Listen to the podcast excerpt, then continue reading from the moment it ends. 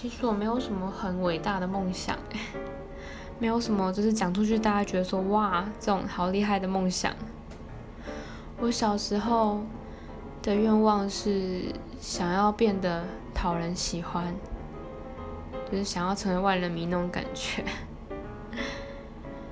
然后到了现在长大之后，反而觉得说不一定要每个人都喜欢，有人喜欢就有人讨厌。不要去纠结那些，日子会比较好过。